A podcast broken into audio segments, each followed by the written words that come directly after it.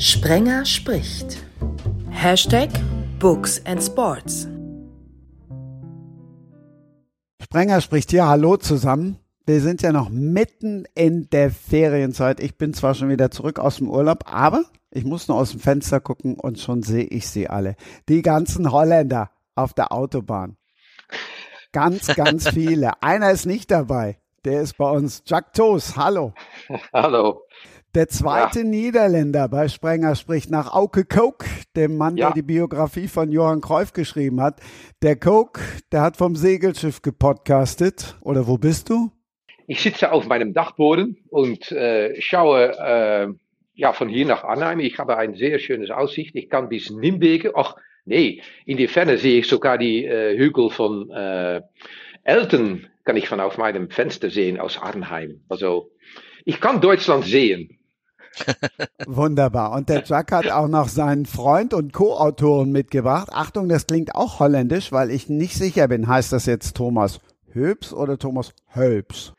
Weder noch. Äh, Thomas Höps wäre gut, äh, aber ich habe auch eine Cousine aus Kanada, die äh, als die bei einer Lesung war und äh, von uns und sagt, der Moderator war toll, aber dass der immer Höps gesagt hat, da haben also das war ganz schrecklich für mich und wie hat das heißt auch Höps und bei für mich ist ganz Höps ist tödlich. Also da falle ich sofort aus dem äh, aus dem Podcast raus. Das geht gar nicht. Deshalb habe ich, deshalb habe ich, deshalb hab ich dir auch zwei Alternativen gegeben. Natürlich weiß genau. ich, wie meine Gäste heißen. Ich wollte es nur noch mal selber. Aber es ist, aber wir würden gerne die niederländische Fassung fänden wir auch akzeptabel, weil ja. dann, dann klingt das ein bisschen nach Comicfiguren, Jacques, oder? Ja, Hobbs, Hobbs und Tus, das sind zwei von diesen Comicfiguren. Äh, Knabbel und Babbel äh, heißen die in den, in den Niederlanden, aus Donald Duck. die Frau in der Runde. Endlich mal wieder eine Sportreporterin und natürlich hat die einen holländisch klingenden Namen. Jetzt Na klar. Du, ja, jetzt weißt du auch, warum du dabei bist. Hallo Anne van Eickels. Hallo in die Runde. Und tatsächlich, Arnheim-Nimwegen ist meine Heimat mehr oder weniger. Ich bin ja. gebürtig aus Kleve und äh, war sehr häufig in Nimwegen und Arnheim, weil in Kleve nicht viel los war. Und äh, also ich weiß, auf welche Berge du rüberschaust, Jack. Ja, du musst in deiner Jugend natürlich da gewesen sein. Ja. Äh, im, im, ja in, in der Mitte von Nijmegen, wo, wo man lecker auf Terrasse kann sitzen und ja, ja als, als Jugendliche äh, in die Cafés und Bars gehen. Dornroosje, sag ich nur. Ja, Dornroosje. Ach, ja, ich habe studiert in dem Weg. Ja, ja, ja, ja, ja. Langes her. Ich habe auch schon 25 Jahre Abitur. Also von daher passt. Da warst du nie im, im, im Klever Rathaus, Anne? Natürlich, das war samstagsabends meine Stammlocation. Freitagsabends World Center, samstags konnte man da nicht hingehen, weil samstagsabends nur Utz, Utz, Utz, Utz, Utz war. Da waren die ganzen Holländer dann drüben bei uns. Und samstags ja. war dann Rathaus meine Stammkneipe, aber ich war sehr, sehr gerne in dem Wegen und auch in Arnheim unterwegs. Haben wir schon mal äh, in einen Roman reingeschrieben, das Rathaus in Kleve. Ach, tatsächlich. Da arbeitet mein Bruder nach wie vor noch freiwillig und ehrenamtlich und ist da sehr aktiv. Dann klärt jetzt mal alle auf, die denken, das Rathaus ist eine Kneipe. Das Rathaus ist ein Jugendzentrum, alternatives Jugendzentrum. Ähm, die machen ganz, ganz viele tolle Aktionen, beispielsweise auch mit Menschen mit äh, körperlicher und geistiger Behinderung, machen da jedes Mal auch ja Disco mit denen, ähm, ganz tolle Aktionen, auch das Thema ja, soziale äh, Projekte, beispielsweise auch äh, das Thema Verweigerung früher. Da sind viele meiner Mitkommilitonen äh, beziehungsweise Mitschüler hingegangen, um eine vernünftige Verweigerung zu schreiben. Ähm, also es ist ein sehr soziales Zentrum. Da oben steht ein Trabi eingemauert. Das war immer das Auto, was da drin stand. Und wir sind samstags immer hingegangen. Das war ein nettes kleines Café, ähm, eine Disco angeschlossen. Kleine, nette Konzerte waren da. Und ist nach wie vor noch einer der Treffpunkte in Kleve, so ein bisschen alternativere Szene. Genau, und wir haben, wir hatten in uns tatsächlich in unserem ersten Roman, Jacques, nach allen Regeln der Kunst, Kunst Sondergenade, da haben wir eine, eine Truppe so kurz vor Mitternacht von Jugendlichen, die auf dem Nachhauseweg mit dem Fahrrad waren, ja. äh, vom, vom, Rathaus an Museum Kurhaus Kleve vorbeigeschickt, wo es ein, wo es eigentlich ja. den finalen Mord gab, äh, der, der sehr schrecklich war, direkt an dem, an dem, äh, an dieser ähm, äh, Statue, yeah. an der Minerva, genau. Und ja. Äh, daher wissen wissen wir das, ja. Als Meine wir Heimat. Den, als wir den, als wir diesen Mord, Jacques, erzähl doch mal, wie wir diesen, als wir diesen Mord äh, ähm, äh, uns Ach, ausgedacht jo. haben. Ja, diese, Jungen, die, diese Jungs, die nachts zurückfuhren, die haben, hatten Diebels getrunken. Das erinnere ich mich auch noch. Boah, schlechte Diebels. Erinnerung. Okay. Ja, nee, ja, wir haben diesen Mord ausgedacht, äh, weil wir auf eine Terrasse in äh, Kleve mit Aussicht auf diese, äh, ja, auf diese Brunnen in der Mitte der Stadt. Ja, Elsa. Und, äh, ja, und dann haben wir da gesessen. Ich glaube, dass die, das Durchschnittsalter war so um, um uns herum. 80. so, ja, nou, das finde ich doch sehr positiv gedacht. aber die, aber die, die, die saßen da lecker zu essen und ein bisschen äh, mit, mit äh, ja, Kaffee und, und, und, und, und Kuchen. Und wir saßen da und dann sah, sah ich, hey Thomas, als wir die Vater und die Töchter, als die dann, ja, wir hatten eine Maschine ausgedacht, dass der eine könnte überleben, weil der andere starb. Aber das konnten sie tun mit, mit einem, äh, ja Thomas, kannst du das noch erklären, mit, mit einem äh, Todmannsknopf. ja, Ja. Todmannsknopf. Hui. Ja, als der, der eine eine- der bekam eine- Sauerstoff, Ja. ja. Der eine bekam Sauerstoff und der äh, äh, und dem anderen wurde Blut abgezogen. Das war ganz grausam. Eigentlich ist das gar nicht unsere Art, solche äh, schlimmen Morde zu machen. Aber da war das wichtig, äh, war auch in der Psychologie der Figur gut. Und äh, und ich hatte äh, schon eine schlimme Idee gehabt und dann sagte Jacques, hey, kann das nicht noch so sein? Und dann bekam ich das erste Mal Angst ein bisschen von meinem Kollegen. Und äh, und irgendwann merkten wir, dass die Gespräche um uns herum ganz äh, verstummt waren und die Leute uns sehr suspekt anschauten. Ja, wenn sie ihr Hörgerät eingeschaltet hatten. Aber tatsächlich ist das mittlerweile so, dass Kleve eine ganz, ganz junge Stadt geworden ist. Es gibt da unten in der Nähe des Rathauses nämlich eine neue Fachhochschule seit ungefähr 10, 15 Jahren. Und Kleve ist eine ganz, ganz junge Stadt. Vielleicht habt ihr noch mal eine Idee für einen neuen Mord in Kleve. Ich werde das Buch, was ihr gerade beschrieben habt, auf jeden Fall lesen. Kannte ich noch nicht. Hey. Hey, ja, Thomas, wir haben doch in Kleve auch eine, eine Lesung auf, eine, auf einem Gymnasium ge- getan oder ein, ein Projekt, ein grenzüberschreitendes Projekt. Die waren auch deutlich jünger, ja. War das mit Ja. Jochem Reinkens? Das war nämlich mein Niederländischlehrer. Ich kann ein beetje Nederlands praten wel. Hè? Nee, das war, war jemand anders. Eine, Ach so. äh, eine etwas jüngere Lehrerin, die uns Ja, schon mal schön. nach Nimwegen eingeladen hatte auch, ja. Aber äh, du, du bist da, äh, du hast da eine schöne, eine schöne Stadt zum Großwerden gehabt und genug Ja, Umgebung. der Umgebung war sehr, sehr viel und äh, mittlerweile wohne ich in Bochum und äh, ist eine gute Mischung, wenn ich dann immer mal wieder nach Kleve fahre. Meine Familie wohnt noch da, meine beiden besten Freundinnen aus äh, Jugendzeiten sind auch immer da, meine Patenkinder und äh, einmal bis zweimal im Monat bin ich schon noch da und liebe die Gegend sehr. Ah, das war auch natürlich in der Nähe von, ähm, von Kalkar. Ich, das, Ja. das, ja, Kalkar habe ich natürlich auch kennengelernt, äh, in zwei Hinsichten. ein, eins, als da die großen Demonstrationen waren. Ich habe Mhm. noch ein Foto, dass ich mit, mit einer, mit einer Tau Tauchbrille herumlaufe gegen dem äh, Wolkentränengas.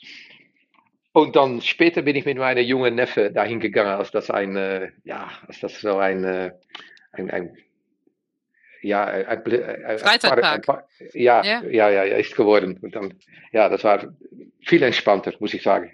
Ja, definitiv.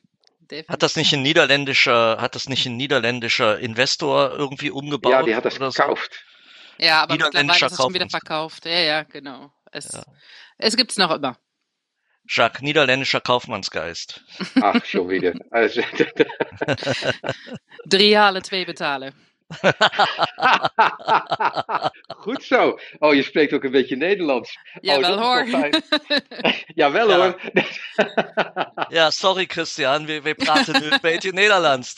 Sorry, ja. Das wollen wir nicht. Ja, Sprachenwechsel. Eine schöne Sprache.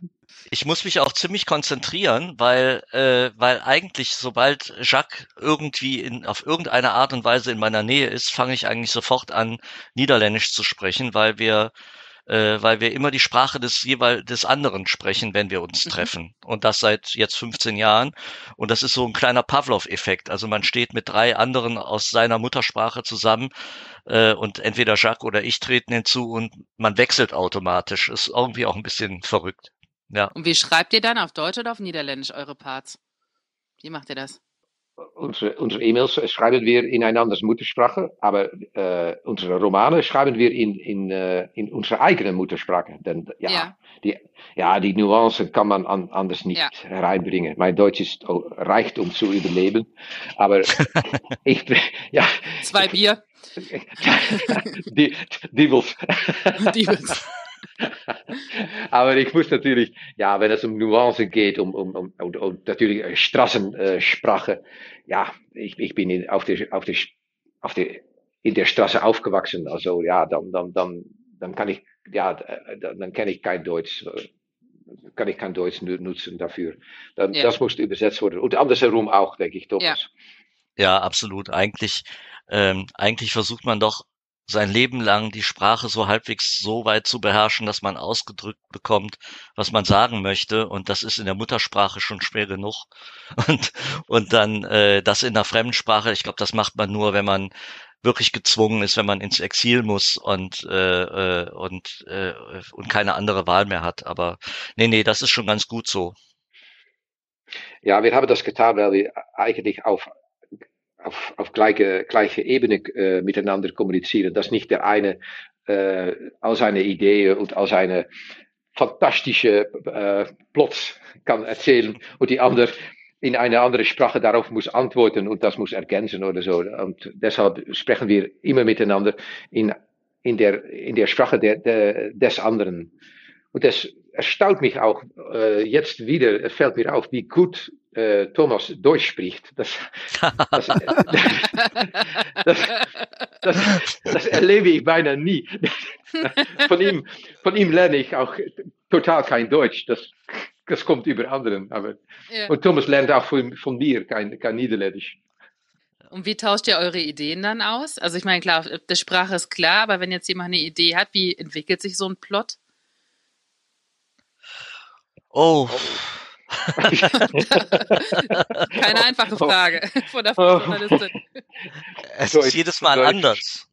Es ist halt jedes Mal ein bisschen anders. Äh, einer von uns äh, ähm, äh, kommt mit mit der allerersten Idee und äh, und dann fangen die Gespräche darüber an und äh, irgendwann entsteht so eine Art Exposé von fast 30 Seiten mit mit Figurenbeschreibungen und so weiter, das eben immer weiter angefüllt worden ist. Und du weißt wirklich am Ende nicht mehr wer welche Idee gehabt hat. Und das spielt ja auch keine Rolle, weil wir Nee. das ja eben wirklich zusammen machen. Und da gibt's jetzt auch keine keine komischen Eitelkeiten oder so. Und also es war auch äh, bei einer Lesung mal, dass Jacques dann zu mir sagte, hey Thomas, das hast du wirklich total schön geschrieben, das ist, ich lese das so gerne vor und dann musste ich ihm sagen, dass er es geschrieben hat, ja. Fishing for. Compliments. Ja, jetzt, ja, ja, eigentlich, Ja. ja, jetzt kann ich äh, gestehen, dass ich das eigentlich habe getan, weil, weil ich von Ja. Thomas ein Kompliment wollte. Siehst du, da muss nur eine Investigativreporterin kommen und dann ist Ah, das ich bin schon nur direkt Sonne Sportreporterin. Ja, aber Null platte Sportreporterin. Musst- ich hoffe, ich stelle nicht- keine Scheißfragen. musst du nicht auch, äh, musst du nicht auch investigativ äh, arbeiten teilweise oder ist das? Ja, da bin ich auch gespannt. Ja, doch, teilweise natürlich schon. Äh, mittlerweile ist das so ein bisschen anders, mein Jobprofil, als noch vor einem Jahr. Ich habe jetzt über zehn Jahre Borussia Dortmund betreut, in Anführungsstrichen.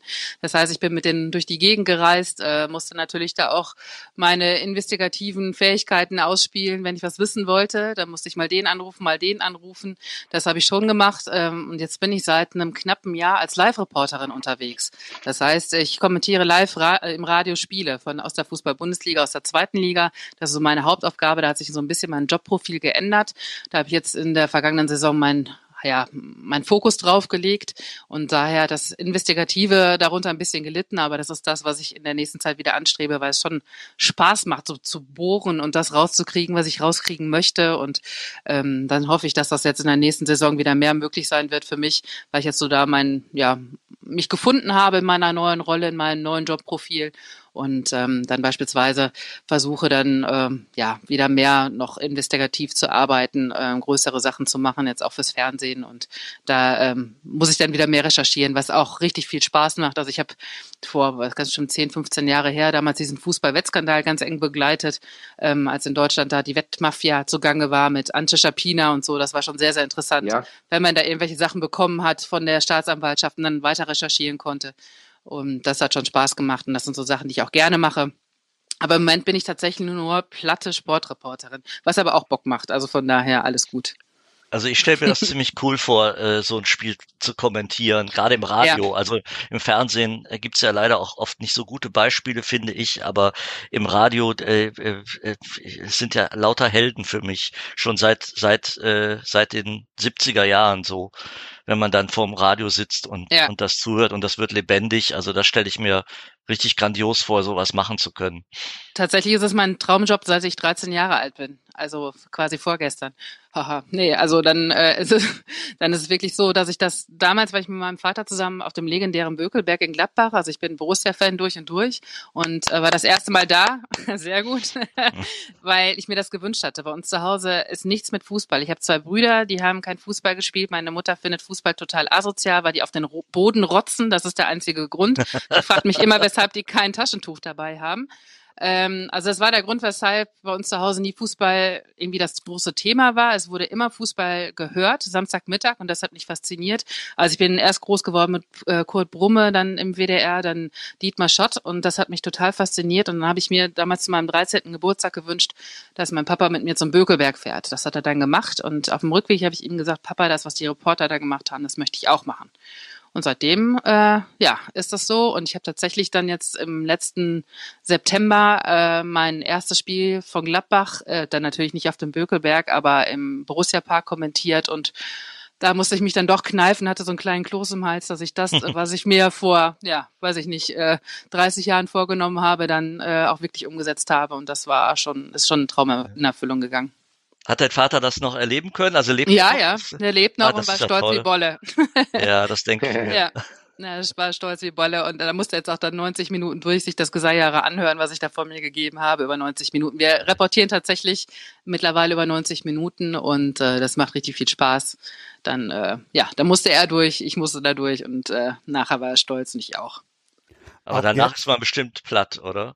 Ja, ist man auch. Also die Stimme leidet dann schon drunter, wenn man 90 Minuten spricht, aber es macht total viel Spaß und äh, man kann wirklich was erzählen und dann eben die Bilder, die ihr so schön findet im Kopf, dann noch erzeugen bei den Hörern und äh, die mitnehmen und das Emotionale, jetzt gerade, wo die Fans wieder zurück sind im Stadion, ich glaube, das äh, lebt dann einfach dieser Sport und ja, das ist das Tolle am Fußball, dass man da Geschichten erzählen kann und äh, die Leute begeistern ja. kann. Ich, ja, ich habe noch eine Frage über die Investigationssehnsucht. Äh, ja. Was ist das Wichtigste? Oder kannst du ein paar Beispiele davon geben, was, äh, was du am liebsten würde äh, untersuchen oder ermitteln? Ähm, das ist ganz unterschiedlich. Also wenn mich irgendwas packt, das kann ein ganz kleines Thema beispielsweise sein. Ich überlege gerade, was es ist. Ähm, ich werde, ja, ich werde es nicht äh, Nuri Shahin, vielleicht sagt euch da was, der war mal Spieler bei Borussia Dortmund, ist mittlerweile Trainer in der Türkei und ähm, der hat zwischenzeitlich, nachdem er mal ganz lange in Dortmund gespielt hat als Jugendlicher und dann junger Profi wurde, ist er dann ins Ausland gewechselt und sollte wieder zurückkommen. Und ich habe recherchiert und rausgefunden, dass er zurückkommt und habe dann den ja. Chef, äh, also ich wusste es als einzige und habe dann den Chef von Borussia Dortmund danach gefragt und der hat gesagt, nein, das stimmt nicht und hat mich jetzt kleines dummes Mädchen vor ganz vielen Journalistenkollegen dastehen lassen und ich wusste, dass ähm, der am nächsten Tag vorgestellt wird, dieser Spieler, dass der Nuri Sahin zurückkommt. Und das wusste ich und dann habe ich gesagt, du kannst mir gar nichts mehr und das gibt dann auch so ein Selbstbewusstsein.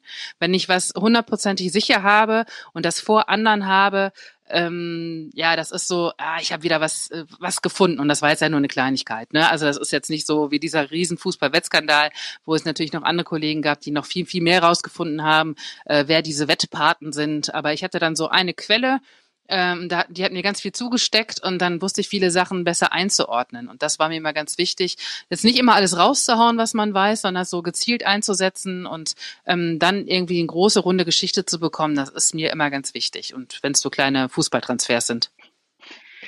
Also, ja, also das, das gilt dann vor allem äh, Bewegungen von Leuten von, von, von da nach, von der einen nach den anderen Club. Beispielsweise, oder ja, das sind nur ja, kleine ja. Beispiele, ne? Also das sind so kleine Sachen, ähm, ich weiß nicht, so ganz große Sachen, wie gesagt, weil dieser Fußball-Wettskandal, den ich da begleitet habe, ähm, das ist so das, was mich interessiert. Und ähm, ja, sonst äh, so richtig große investigative Sachen, jetzt beispielsweise beim Spiegel, habe ich jetzt noch nicht rausgefunden. Da haben wir die sogenannte Investigativredaktion beim WDR, die sehr, sehr ja. gut arbeitet. Vielleicht, ich bin jetzt im nächsten Jahr in Katar dabei, vielleicht fällt mir da irgendwas auf, äh, oder in, in, diesem Jahr ist er schon im, im Herbst äh, bei der Weltmeisterschaft, ob ich da vielleicht eine Kleinigkeit finde, wo ich dann sage, ohne jetzt mein Leben zu riskieren, äh, da kann ich irgendwas rausfinden, da kann ich ähm, Leuten vielleicht auch eine Bühne geben. Sowas ist mir wichtig, um auch Missstände aufmerksam zu machen, jetzt ohne sich mit einer Gesach äh, Sache gemein zu machen. Das finde ich, das sollten Journalisten nicht. Ähm, aber solche Sachen finde ich immer sehr, sehr interessant. Ähm, da werde ich immer die Ohren auf, offen halten und dabei bleiben. Ja, über Katar müssen wir nachher auch nochmal reden, aber äh, aber äh, wenn du, du wenn du warst ja so eine Art embedded Journalist irgendwie dann, äh, wenn du sagst, du hast Borussia äh, Dortmund so lange, ja. also die falsche Borussia so lange ja. begleitet. ähm, äh, äh, wie ist das dann? Also da erfährt man ja wahrscheinlich schon einige Dinge, ja. äh, die die die äh, auch nicht unbedingt an die Öffentlichkeit gehören. Ähm, äh, da, da muss man auch ganz schön Vertrauen aufbauen erstmal. Ne? So ist es ja und ähm, das habe ich dann über zehn Jahre gemacht und ich halte das eigentlich immer so, dass man dass ich einen Spruch im Kopf habe, man sieht sich zweimal im Leben. Und das sehe ich bei der nächsten Journalistengeneration oder bei vielen Jüngeren, die jetzt so anfangen, die sind schnell aus auf den schnellen Ruhm und dann haben sie ihre große Geschichte, äh, egal in welchem Medium, ob in einer Zeitung, beim Radio oder im Fernsehen. Und äh, das spricht sich natürlich in dieser Szene auch rum. Denn einmal das Vertrauen missbrauchen, danach kriegt man nie wieder was. Und ähm, das habe ich immer so beibehalten und bin da eigentlich sehr gut gefahren. Klar muss man auch äh, kritische Fragen stellen und negative Fragen stellen.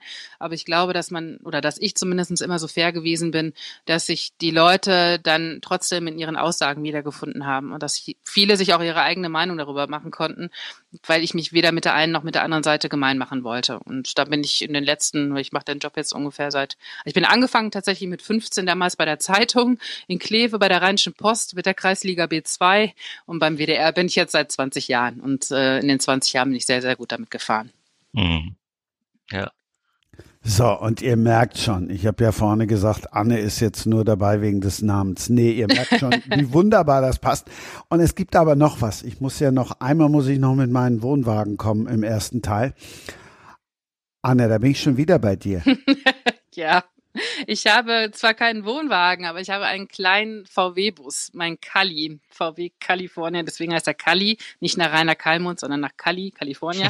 Und ähm, da bin ich sehr, sehr gern mit unterwegs und versuche die Welt zu, beziehungsweise Europa damit zu bereisen und ähm, ja, habe viele kleine Szenen da auch da schon erlebt und äh, fahre durch ganz Europa damit, also Spanien, Frankreich sehr gerne, Niederlande sowieso, das ist irgendwie die zweite Heimat, Italien, ähm, wo ich schon überall damit war, ähm, Kollege Slowenien. Also ich habe schon ganz, ganz viel erlebt mit dem und äh, Camping ist dann doch meine Leidenschaft, das sind dann doch die niederländischen Gene offenbar. ja.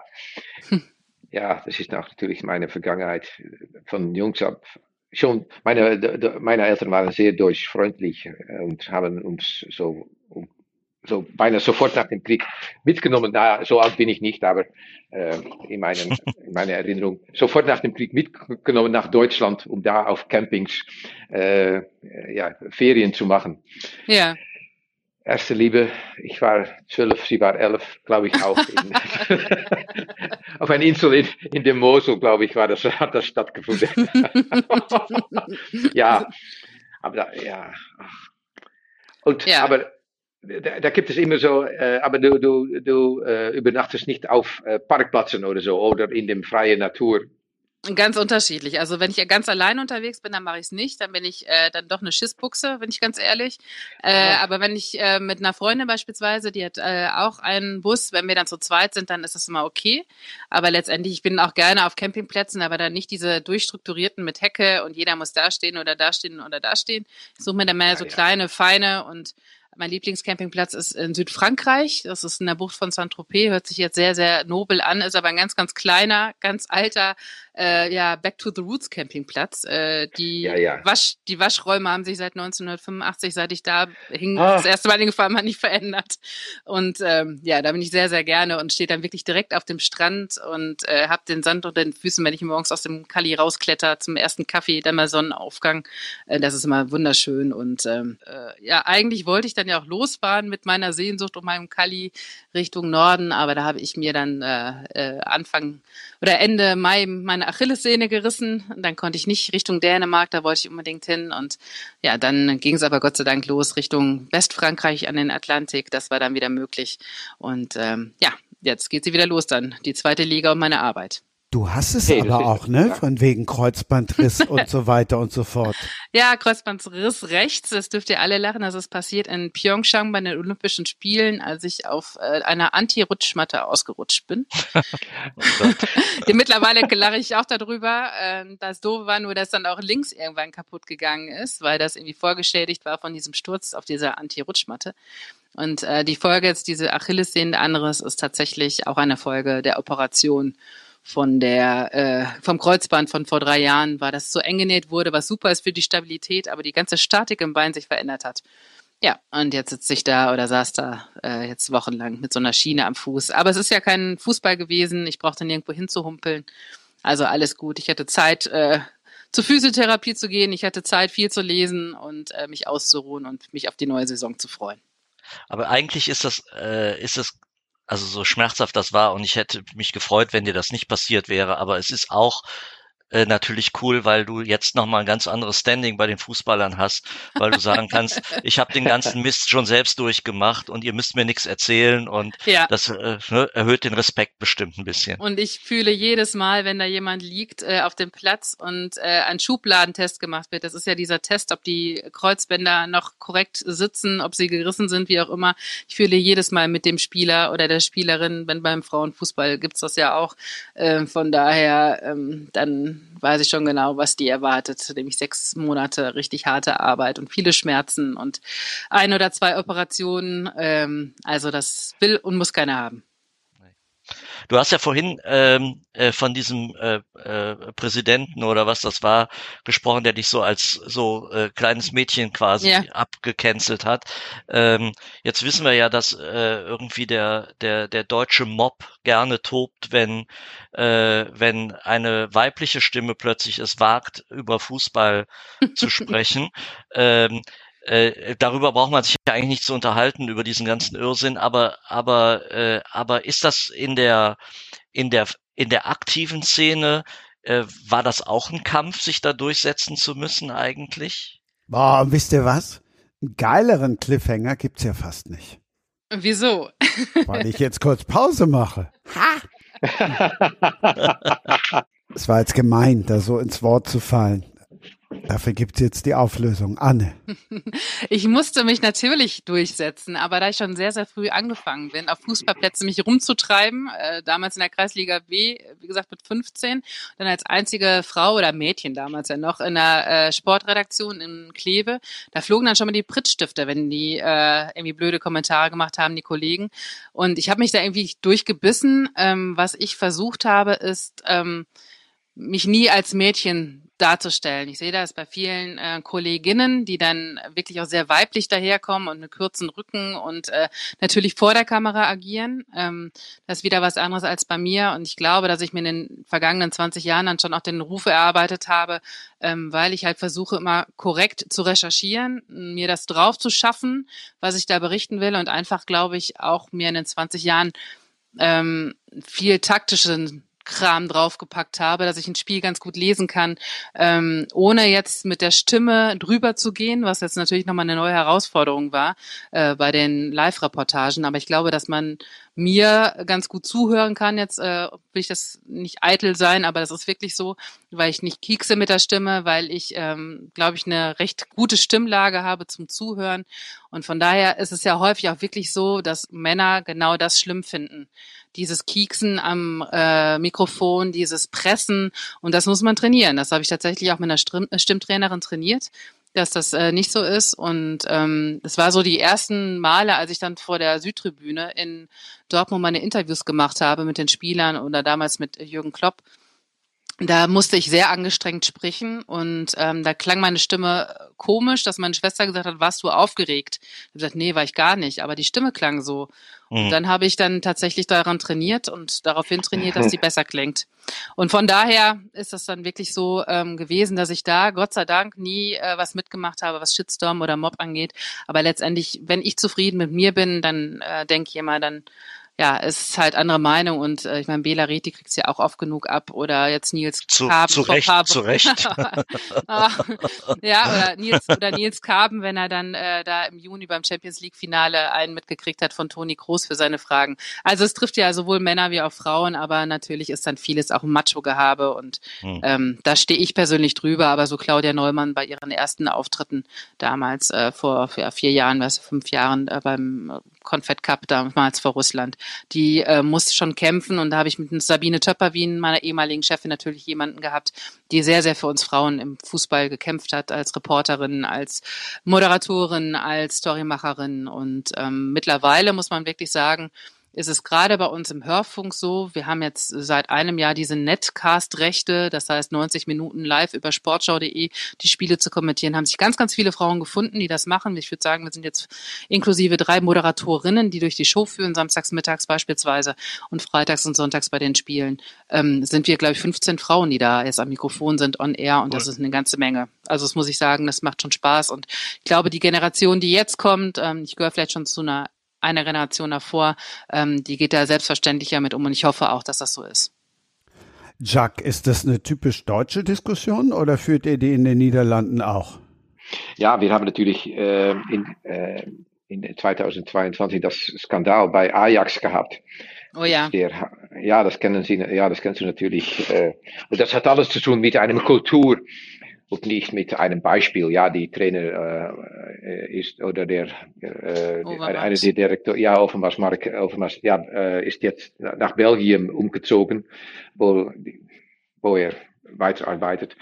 Und ähm, äh, ja, da gab es ein, ein das war ein, ein Schock und dann ist auch in der, in der Presse und auch, äh, naja, überall ist eine Diskussion entstanden über äh, eine Kultur, worin, äh, ja, worin es für Frauen keine sichere Umgebung äh, gibt. Und dass die immer müssen achten auf, was äh, links, rechts, hinter sich, vor sich kann passieren. Und ich glaube, dass das eine, eine sehr positive Entwicklung äh, hat äh, äh, verursacht. Ja, das glaube ich auch. Und äh, ich meine, das ist ja nicht nur in unserer Medienfußballbranche so oder im Sportjournalismus allgemein. Äh, das ist ja auch in anderen Berufen so. Mein Lebensgefährte, der arbeitet äh, in der Speditionsbranche und da sind natürlich Frauen maximal Sekretärinnen, aber wenn eine Speditionsfrau reinkommt, äh, Kauffrau reinkommt, dann wird da natürlich auch äh, Spruch hoch 20 gerissen. Ne? Und das, es gibt so viele Bereiche, nur gerade im Sportjournalismus oder in öffentlichen Medien, öffentlichen Berufen, ähm, da ist es dann schon direkt, äh, das darf so nicht, das darf so nicht. Es gibt so viele Bereiche, ja. wo es einfach noch immer wieder ein Thema ist. Und ähm, das Overmaß war ja schon ein krasses Beispiel in den Niederlanden. Und da muss man wirklich sagen, top, dass da was angestoßen wurde und ähm, dass da einfach eine rote Linie überschritten wurde, dass das öffentlich gemacht wurde. Jetzt, äh, bevor jetzt alle parallel zum Podcast googeln, dann klärt mal auf für alle, die es nicht mehr so parat haben. Ja, natürlich. Ähm, ja, der, der ist äh, die, äh, sehr erfolgreich äh, Direktor äh, bei Ajax. Ah, ja, die haben Ajax äh, wieder aufgebaut und deshalb werden sie immer äh, Landesmeister. Und dann auf einen Moment stellte sich heraus, dass äh, viele Klagen über sein Verhalten hereinkamen und dass er, äh, obwohl oder vielleicht auch weil er verheiratet ist, viele äh, Frauen in, bei Ajax äh, hat versucht, sexuell äh, anzunähen und das auf eine ziemlich aggressive Weise und dann, ja, dann hat er auch äh, sogenannte äh, Dickpics geschickt. Ja, Gott. und die sind alle in die Öffentlichkeit gekommen und, und dann hat sich herausgestellt, dass es, äh, dass es viel schlimmer war als ist gewesen, als er hat gesagt und das andere auch haben gesagt und dann ist es so ein, ein Schneeball von ja, von, äh, von Klagen und äh, Beschuldigungen ist, äh, sind gekommen. Und dann ist er, äh, obwohl er, glaube ich, zwei Wochen zuvor äh, würde sein Kontrakt äh, verlängert. Und dann Ja. hat er, glaube ich, äh, ein paar Millionen dafür bekommen, musste er zurückbezahlen, denn er ist dann entlassen geworden. Und dann zu jedes Erstaunen hat er schon äh, drei Wochen oder vier Wochen später eine neue Stelle bei äh, FC äh, Antwerp und dann ist er nach Belgien umgezogen. Aber sein, was da passiert ist, das ist natürlich ein, äh, ein, ein, ein Beispiel geworden äh, Mhm. für was überall äh, äh, ja, sich, sich gestaltet. Und dann hat, dann ist landesweit eine Diskussion gekommen über, über, über eine Macho-Kultur in dem Sport. Und das war die, äh, das war eigentlich die günstige oder das positive Vorteil bei einem Nachteil. Und die ursprüngliche Frage, was ich ursprünglich wissen wollte, gibt es denn auch Sportreporterinnen? Also das, was Anne in Deutschland macht, Ah. gibt es das auch bei euch? Ja, die gibt es bei euch, ja, am Fernsehen, ja, die gibt es, ja, bei, ja, ja. Äh, Also auch im Radio. Es gibt tatsächlich eine, die Ja. habe ich im vergangenen, ja, die Ja. im vergangenen Jahr in äh, München Ja. bei der äh, bei der Europameisterschaft kennengelernt. Da hat äh, haben wir beide gekämpft miteinander, äh, um einen Spieler zu bekommen. Das war ganz gut. Also die kamen dann tatsächlich auch zu uns rüber und ähm, da ich ja dann doch einigermaßen Niederländisch spreche, haben wir uns dann ausgetauscht, die mit Deutsch, ich mit Niederländisch und dann haben wir die Spieler gemeinsam bekommen. Das ist beim Fernsehen ein bisschen anders. Äh, Christian, wenn du da stehst, da werden dir die Spieler zugeführt und wir Radioleute müssen es die selber häufig äh, irgendwie organisieren. Wenn dann aber bei Corona so eine riesige äh, ja, Wand daneben steht oder du über so eine Bande hängst, um dann irgendwie den Spielern zuzuschreien, sie möchten mal bitte an dein Mikrofon kommen. Da haben wir das zu zweit geschafft. Also daher weiß ich, dass es zumindestens da eine Radiokollegin äh, von NOS gibt. Ja, aber das ist eine Ausnahme. Das, das, ja, das müssen wir gestehen. Frauen im deutschen Sportjournalismus sind auch noch recht Ja. selten. Jack, einen, einen habe ich noch, weil das ist für mich so, eine, so, ein, so ein Sehnsuchtsort. Und deshalb verzeih mir die platte Überleitung. Gibt es auch Binnenschifffahrerinnen? Ah, ja, sicherlich. Ach, die fahren, da, da gibt es keinen Unterschied. Ja, vor allem in, auf kleine Schiffen. Dann, dann, wenn der Kapitän äh, muss schlafen oder müde ist, dann übernimmt die, die Kapitäne, äh, ich, ich weiß nicht, ob das ein gutes deutsches Wort ist, aber dann nimmt seine Frau, die Frau die, die übernimmt das und andersherum. Das ist ganz normal in der Schifffahrt. Es gibt auch ich we- weiß das, weil ich äh, früher war ich auch Lehrer Niederländisch und ich habe oft ein, ein Gedicht von äh, Schauerhoff äh, vorgelesen, worin eine Frau äh, über, die, über den Rhein fährt mit einem Frachtschiff. Also ökonomisch notwendig, anders schafft man das nicht. Nur weil ich bin in der Vorbereitung drüber gestolpert. Also Piratensender bleibt natürlich hängen, weil das ist auch typisch niederländisch. Und Binnenschiff ist einfach, also immer wenn ich auf den Rhein gucke, dann möchte ich da auch halt gerne mal mitfahren. Äh, du bist tatsächlich auch mal als Seemann unterwegs gewesen. Ja, Matrose auf, der, auf, dem, auf dem Rhein bin ich gewesen, ja. Das war eigentlich eine, eine, ein Protest gegen mein Studium Niederländisch. Ich hatte so viel erwartet. Ich wollte Journalist slash Autor werden. Na, okay. Was, mein Vater hat mir dann gesagt, ah, dann musst du Niederländisch studieren. Das ist gut äh, für die Spracheentwicklung. Geh mal nach äh, Nimwegen, studiere mal. Und dann nach dem ersten Jahr war ich es so total satt. Wir, wir, wir sollten Gotisch kennen Sie die Sprache Gotisch? Das ist eine, eine Sprache, die irgendwo, glaube ich, äh, um 800 irgendwo in Europa wurde gesprochen als Ursprache von unserer Deutsch, und Niederländische und Dänische äh, Sprachen. Und wir mussten, Da musste ich auch durch damals. Ja, Ich habe ja, Mittelhochdeutsch, hieß das bei uns. Ich habe auch Ah. Germanistik studiert. Schrecklich. Aber- ich weiß, was aber- du meinst. Ah, Jungs. Aber Mittelhochdeutsch ist doch viel schöner als Gotisch, bitte. So ein schöner Weiter Minne, Vogelweide. so ein Okay. schöner Minnesang, Anne. Das ist doch, da, da geht einem doch das Herz auf. Oh, dann Oh, hast du. Thomas. Nee, nee. Thomas. Entschuldigung, da hab ich Gotisch. dich unterbrochen. Na, dann nach einem Jahr bin ich als Protest habe ich, äh, bin ich nach einem äh, äh, Schifffahrtfirm äh, gefangen, gegangen, gesagt, hey, ich will, ich will fahren. Und dann habe ich gesagt, ja, geh mal, äh, geh mal nach, äh, äh, äh, Nimwege da liegt unter dem Schiff und äh, sag mal, dass, sie, da, dass wir sie geschickt haben. Und dann habe ich äh, eine Weile als Matrose auf dem Rhein äh, gearbeitet. Ich finde, das klingt tausendmal sympathischer, als wenn du liest, er hat im Daimler-Benz Datenarchiv in einem physikalischen Labor und am Wettschalter auf der Galopprennbahn gearbeitet. Na, das ist, auch das sind Arbeiten, die getan werden müssen, um ein Studium zu verdienen. Ja. Also. Hast du das gemacht, oder? Ja, das habe ich alles gemacht, ja. Ich hätte auch lieber auf dem Binnenschiff gearbeitet, aber mich, ich hatte irgendwie keine Gelegenheit, weil Krefeld liegt ja nicht am Rhein, nur Uerdingen und, äh, ja. und das sind acht Kilometer, das ist für einen Niederrheiner ein großer, langer Weg. Das stimmt. Wie habt ihr euch eigentlich gefunden? Ähm, so was. Ja. ja also, also, gibt es entweder Wettschalter oder Piratensender oder Binnenschiff? Nee, das war alles schon, das war alles schon lange erledigt gewesen.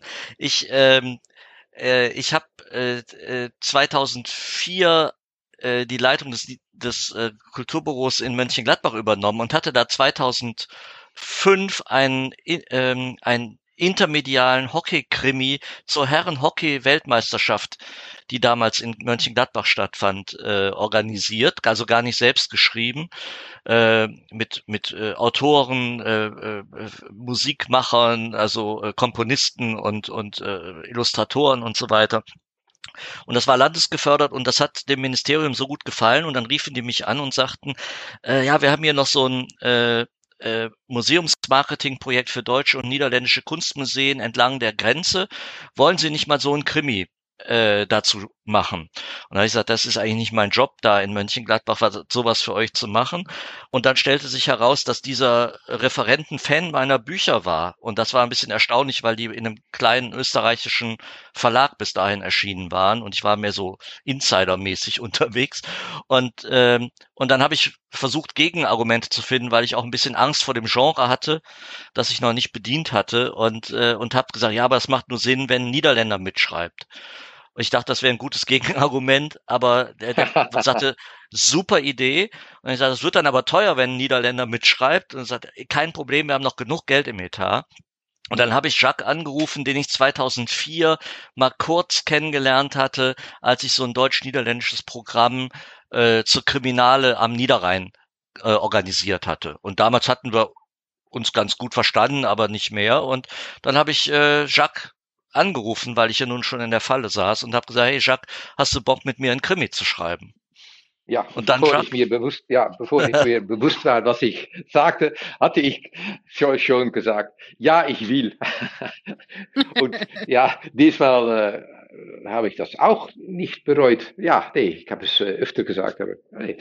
Und dann äh, sind wir äh, beieinander gekommen und haben wir äh, darüber geredet. Dann haben wir äh, unsere möglichen äh, Hauptfiguren aneinander vorgestellt. Thomas kam mit, mit einem Restaurator aus Mönchengladbach und ich hatte gerade ein bisschen Kontakt bekommen mit, meine, mit meiner Nachbarin, die äh, bei der Arnheimer Polizei arbeitet als äh, Psychologin, sie äh, Profilerin. Und da dachte ich, hey, dann nehme ich meine Nachbarin als, als Beispiel. Und die habe ich natürlich einen anderen Namen gegeben. Und dann ja, haben wir gesagt, hey, die beiden Figuren, die klappen, wir, und, äh, ja, was, und, und, und, und jetzt, äh, naja, wir, wir hatten natürlich zwei äh, äh, Bedingungen äh, für diesen Roman. Äh, das Dekor mussten die zehn Museen sein, äh, rechts und links äh, von der Grenze, Ost und West von der Grenze. Und moderne Kunst muss die rote Farbe sein. Nou, dann haben wir zuerst eine, eine sehr schöne Zeit gehabt, dass wir alle Museen besucht haben, überall in geheime äh, Keller, äh, Dachboden, äh, Zwischenetagen gewesen sind. Und dann haben wir ein, ein, ein Roman geschrieben mit diesen zwei Hauptfiguren, die dann, ja, und, unter anderem natürlich auch in Kleve, in dem Museum dort. Und äh, ja, wo dann äh, ein, ein, ja, ein, ein ein Serienmörder äh, von seinen Opfer Kunstwerken macht. Und genau. Die, und das war ziemlich erfolgreich. Äh, wir, haben, wir bekamen Nominationen und äh, die Verkaufszahlen waren auch gut. Und dann haben, aber nicht nur, nicht nur deswegen, sondern auch, weil wir noch lang nicht fertig waren mit diesen zwei Hauptfiguren, haben wir gesagt, hey, wir schreiben noch eine zweite und eine dritte und dann ist das eine Trilogie geworden. Genau, also der erste war tatsächlich für den niederländischen Krimipreis nominiert und das war äh, außergewöhnlich, weil äh, eigentlich kann kein Deutscher nominiert ja. werden für den niederländischen Krimipreis und tatsächlich sind wir äh, jetzt mit unserem letzten, vorletzten Roman, äh, die Cannabis Connection, wo wir das Genre eigentlich gewechselt, nicht eigentlich, wo wir das Genre gewechselt haben zum äh, Polit-Thriller hin, äh, sind wir für den Klauser-Preis nominiert gewesen. Und auch da ist es so, dass äh, Jacques dann der erste Niederländer war, äh, der für einen Preis nominiert in, äh, gewesen ist in Deutschland, also als für, für einen original deutschen Krimi-Preis. Das war ganz schön. Am damals äh, diese Figuren waren spannend, dieses Thema mit der zeitgenössischen Kunst, die ja vielen fremd erscheint, äh, äh, war spannend, weil auch dann viele Leute bei Lesungen hinterher zu uns kamen und sagten, ja, ja, jetzt verstehe ich endlich, warum jemand eine, äh, eine Skulptur aus Schokolade macht und nicht aus Bronze und, äh, und warum man die dann aber auch nur sehr vorsichtig restaurieren darf und so weiter. Aber es war natürlich kein Sachbuch und es war spannend und ja, und äh, deswegen ging das so weiter. Und über die Jahre sind wir dann, ich glaube, so ab dem dritten Buch, Jacques, denke ich, waren wir auch richtig gute Freunde schon. Ja. So, hat, wir haben uns ein bisschen Zeit genommen, war erst sehr professionell alles und äh, äh freundlich und äh, aber naja, jetzt sind wir ich weiß nicht, wer das letztens zu mir gesagt hat, äh, äh, aber sie, sie sagt, ja doch, ich weiß, weiß es wieder, sie sagte jedenfalls zu, zu mir, ihr seid auch ein bisschen wie so ein altes Ehepaar. ein altes Ehepaar. ja, da habe ich mich auch über das Alt habe ich mich auch ein bisschen geärgert, muss ja, ich sagen. Das Alter, ja, das, das stört mich wirklich, ja. Irritiert, ja.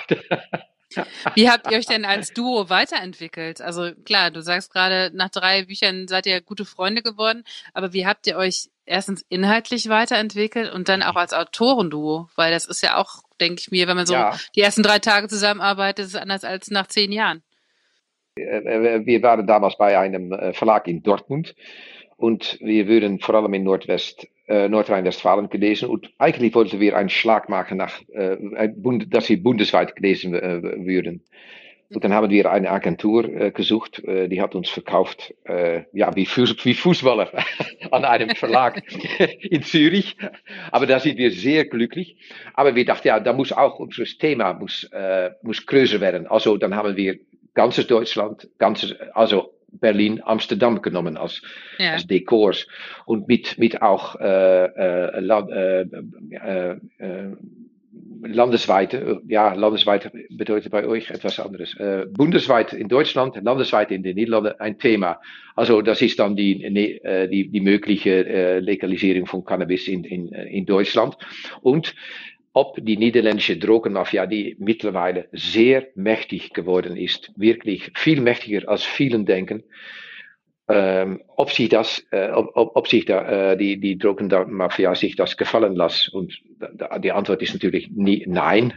Es ist sehr äh, als in Deutschland Cannabis würde legalisiert. Denn dann verliert die niederländische Drogenmafia äh, ein großes Teil seiner, äh, seiner Markt. Ja. Und was, was passiert dann? Und das haben wir ausgearbeitet und das, naja, das war, das war, und, und dann haben wir weitergeredet mit dem, äh, mit dem, äh, mit dem Verleger und der sagte, hey, könnt ihr nicht mehr, noch, noch mehr äh, europäisch schreiben? Nicht nur Deutschland, Niederland, aber europäisch im Sinne von, äh, ja, äh, die EU. Und dann sind wir, äh, ja, und dann hat dieses Thema uns äh, auch, ähm, äh, gezwungen, uns weiterzuentwickeln. Nicht nur, mhm. äh, ja, es ist schwieriger, um über Europa zu schreiben, als über, ja, in einem Stadt ist etwas los. Ja, ja, das ist natürlich viel kleiner und viel übersichtlicher. übersichtlicher. Aber äh, dann, ja, Europa, wow, und dann haben wir äh, äh, angefangen, äh, um, um, über die, da sind wir angefangen in Brüssel und mhm. naja, dann haben wir Recherche gemacht, was passiert hier, was ist los.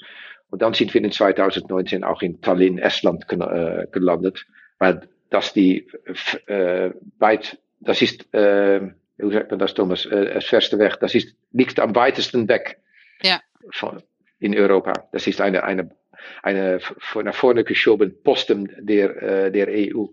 Und die hat es, und dann sind wir da hingegangen und dann haben wir in 2019, wir kamen da mit, mit einem Thema über Wasser und äh, Wasserversorgung. Ähm, und dann haben wir bemerkt, wie groß schon in 2019 die Angst für die Russen war. Und wir haben auch bemerkt, wie, wie das Land Estland, es ist ein kleines Land äh, mit einer Bevölkerung äh, zur Größe von, von Köln zum Beispiel. Das ist nicht 1,1 Millionen. Wie, wie viel Angst da ist für die, für die Russen und dass sie auch mehr auf, viel mehr auf Finnland sind gerichtet als, als, als äh, auf, auf, äh, auf Russland. Und das haben wir immer mehr bemerkt. Und dann haben wir gedacht, hey, hier mit, mit diesem Thema müssen wir weiterentwickeln. Was passiert? Was machen die hier? Was, was passiert, wenn Putin tatsächlich sag, äh, tut, was er hat gesagt schon vor viele Jahre her, ich will mein Reich zurück. Ja. Und das haben wir ausgearbeitet. Ja, das ist dann äh, erschienen in äh, Februar dieses Jahr. Und dann zwei Wochen später ist der, äh, äh, der Angriff auf Ukraine begonnen. Und ja, wir waren, wir waren total erstaunt. Wir haben gesagt, ja, was wir beschrieben haben, das war das Vorspiel. Und wir werden jetzt von der Wirklichkeit links und rechts äh, aufgeholt und vor, mhm. vorbei gerast. Wenn man das, also das war jetzt sehr so die inhaltliche Entwicklung und du hast ja gefragt, ne, wie habt ihr euch so weiterentwickelt? Aber man will ja auch, also man hat ja nicht nur thematische Dinge, sondern auch ähm, ein Interesse an der Art des Schreibens. Ja. Und da will man ja auch nicht stehen bleiben. Ja. Und äh, diese Trilogie, das war, also ich würde Jacques an der Stelle kurz ein bisschen widersprechen, dass das, das spielte zwar einmal eins im Dreiländereck und eins aber auch schon in Amsterdam und dann hatte es aber auch noch ein Afrika-Thema dabei gehabt, also Biobrandkraftstoffe äh, und so weiter. Also da, das ging schon ein bisschen weiter, aber es waren klassische Ermittlerromane. Mhm. Also die Frage, irgendein Verbrechen geschieht und, und äh, wer hat's getan und warum, also um das mal mhm. so platt zu sagen. Und das war auch toll und spannend und die Herausforderung ästhetisch für uns war gewesen bei den drei Krimis, wir hatten jedes Mal ein anderes äh, Spannungsmodell. Also der, beim ersten, das war dieser Serienmörder-Roman, da hast du so einzelne Peaks gehabt. Äh, äh, mhm. wo die Spannung immer wieder hochgeht und dann geht's ein bisschen runter und dann geht's wieder hoch. Äh, und beim beim zweiten Roman, das Lügenarchiv, da ging das am Anfang schoss das die Spannung quasi nach oben, dann ging es ein bisschen runter und dann baute sich die langsam auf. Und beim dritten Roman, da hatten wir gesagt, jetzt machen wir so einen richtigen Knaller, so ein so ein Road, ein bisschen übertriebenen Road-Movie-Thriller, äh, nee, oder Krimi, äh, äh, wo, wo die Leute in das Geschehen gestürzt werden und dann rast man mit denen durch die Geschichte durch. So, und dann hatten wir das für uns abgearbeitet und dann es war für mich immer sehr spannend, weil Jacques hatte schon früher viel mehr Krimis geschrieben äh, und ich hatte eben andere Literatur geschrieben, aber wir hatten an der Stelle immer eine ähnliche Einstellung, wo wollen wir eigentlich hin? Und äh, und äh, und haben gesagt, also jetzt so die dieses klassische Modell des Ermittlers, das interessiert uns jetzt nicht mehr. Und darum sind wir zum Thriller gewechselt, weil der viel mehr Psychologie eine Rolle spielt und die Geschichte sich anders entwickelt und es eben nicht so viele Genrezwänge gibt. Klar, es muss spannend mhm. sein, aber du kannst in dem Genre unglaublich viel machen. Und da wir uns immer gesellschaftspolitisch interessiert haben, auch das in den vorherigen Romanen schon vorkam, war klar, es wird ein Polit-Thriller. Und, äh, und das ist jetzt, wie gesagt, der zwei, der Tallinn-Twist ist jetzt der zweite. Und wir denken, dass wir noch einen, noch einen dritten hinterher schieben werden. Und dann haben wir wieder eine Trilogie und da muss man mal gucken, was danach kommt. Woher kommt bei euch die Lust am Schreiben? Ist die irgendwie bei euch in der Familie oder wo, woher kommt die? Wann habt ihr die entdeckt? Ich, äh, ich habe irgendwie mit zehn oder mit neun hatte ich ein dickes Malbuch geschenkt bekommen und äh, und habe festgestellt, ich kann nicht zeichnen. und dann habe ich tatsächlich angefangen, da eine Geschichte reinzuschreiben.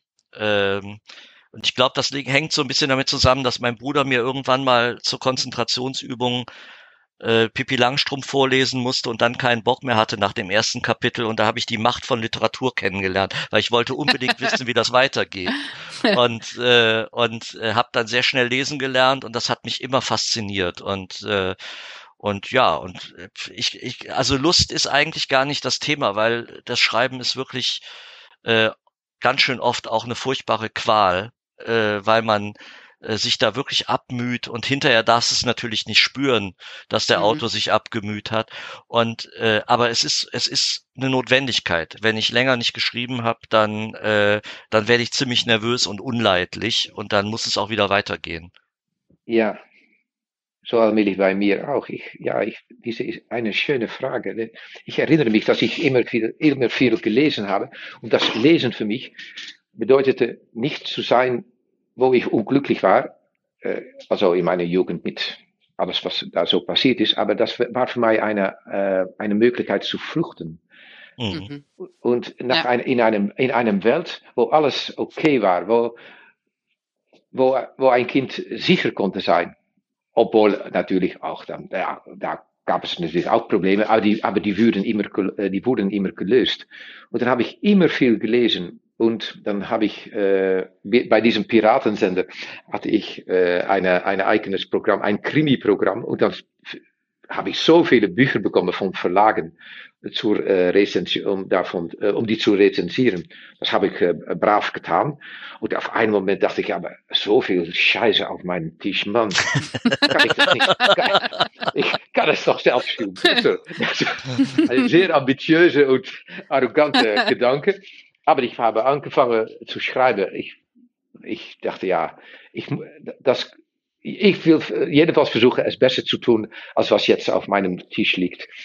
Und dann ist das, habe ich das so angefangen. Und dann war ich wieder, ich war damals auch sehr unglücklich, weil ich äh, Lehrer in, äh, auf einem Gymnasium war. Ich, ich bin kein waschechter Lehrer. Ich, ich, ich ja, genetisch äh, gibt es nichts in mir, was, was, was auf Lehre sein deutet. Also, ich war unglücklich und dann habe ich wieder bemerkt, im Schreiben bin ich in einer Welt, die ich selbst, selbst kann schaffen, wo niemand äh, sagt, äh, hey Jacques, das kannst du nicht machen, obwohl um die 50 Minuten äh, ein Sirene klingt, weil ich äh, äh, muss aufhören mit, mit, mit meiner Arbeit. Herrlich, so sicher. Und dann habe ich da meine eigene sichere Welten äh, gestaltet. Gibt es ein Buch, was euch jeweils geprägt hat in eurer Kindheit oder eurer Jugend? Also ich meine, Pipi Langstrumpf, dass du es dann selber lesen wolltest, aber äh, so eins, wo ihr sagt, Mensch, ähm, das ist ein Buch, was mich geprägt hat? Als Autor oder als Mensch, je nachdem? Ja. Ja, als Kind oder als, als Erwachsene? So ja, oder so. Also ich finde sowas ja. immer total interessant, wie man sich dann vielleicht auch wieder auf Sachen zurückbesinnen kann. Wenn man so ein Buch im Kopf hat, also ja, das hat mich geprägt. Also bei mir, bei mir war das, äh, ich komme aus, ich komme aus einer Familie, die äh, äh, sehr liebevoll und alles äh, äh, gewesen ist, aber eben keine keine Kulturfamilie war. Hm. Und es gab bei uns irgendwie nicht viele tolle Bücher, im Gegenteil.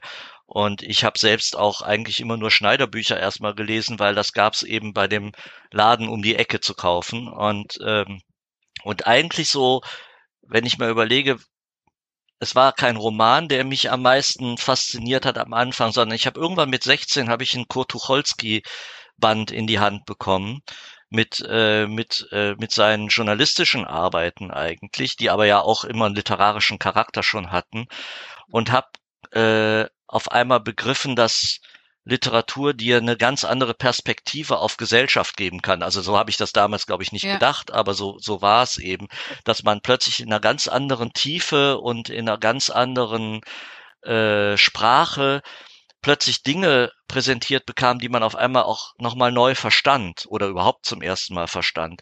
Und wenn ich, wenn ich heute so zurückschaue, dann war das immer diese Art von Literatur, die, äh, die mich am meisten interessiert hat. Also das hat mich, glaube ich, schon sehr geprägt. Ich habe da tatsächlich jetzt gerade erst so darüber nachgedacht. Ja, Tucholsky.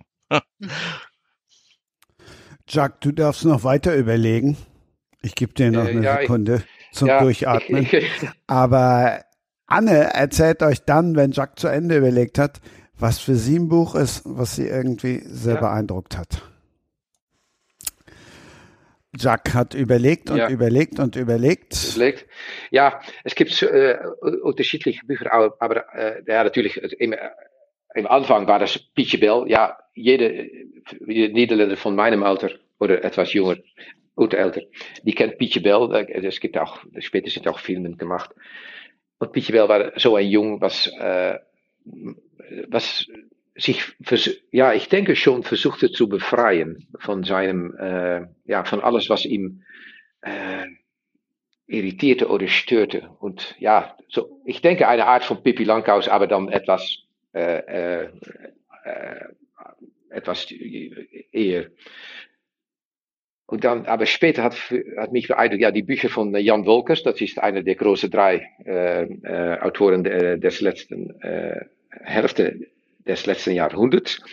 Und die hat viel geschrieben, auch über sich zu befreien von alles, was man, äh, ja, alles, was, was mich klein ma macht, alles, was mir, mhm. äh, was mich, äh, ja, äh, was mich anders lässt, äh, lässt sein, als ich bin. Das war eine, eine Entdeckung, aber dann war ich natürlich schon ein bisschen älter. Und dann äh, John Le Carré war natürlich, ja, die, die hatte immer, immer wieder finde ich es faszinierend, wie er über, äh, da, über den, den Kampf zwischen institutioneller Loyalität, Loyalität und äh, persönliche Loyalität äh, schreibt. Und dass persönliche Loyalität oft gewinnt, aber auch oft äh, schicksalhaft endet. Und das, das fand ich, finde ich auch noch immer faszinierend.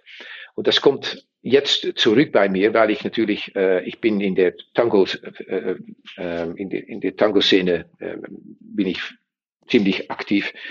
Und es gibt auch in den Niederlanden, aber auch in Deutschland, äh, Nieder, äh, russische und ukrainische Tänzerinnen, mit wem ich äh, äh tanze.